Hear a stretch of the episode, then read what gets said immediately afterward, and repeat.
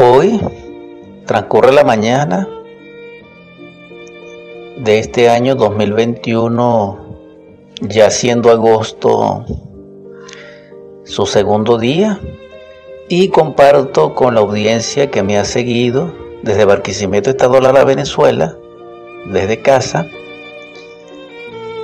este nuevo audio, posteriormente video, Dios mediante, para compartir con ustedes, repito, del gran poema intitulado para ustedes algunos recuerdos, a ti mujer y a todas ellas, el verso 32. Intitularemos para ustedes este verso 32, un rayo oliva.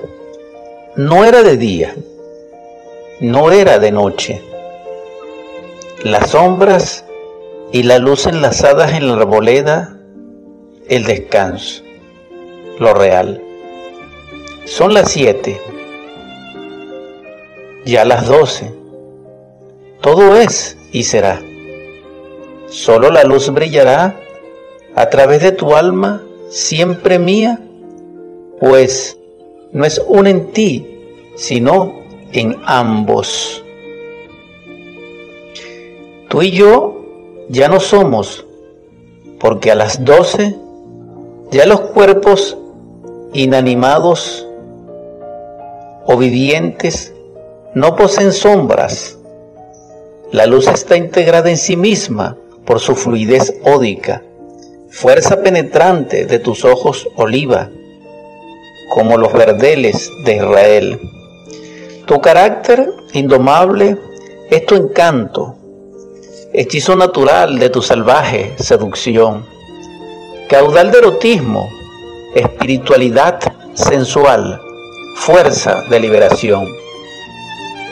Extremos dolorosos siempre serán las causas de nuestra desdicha. Carestía y abundancia deben ser una fuerza adhesiva de reto a nuestra unión.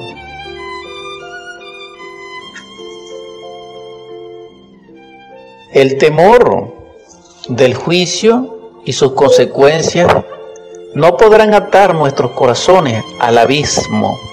La verdad y el amor que cursa nuestras venas siderales desde nuestro ser luminoso y perfecto hasta sus personalidades como eco de los tiempos en marcha hacia la plenitud y felicidad.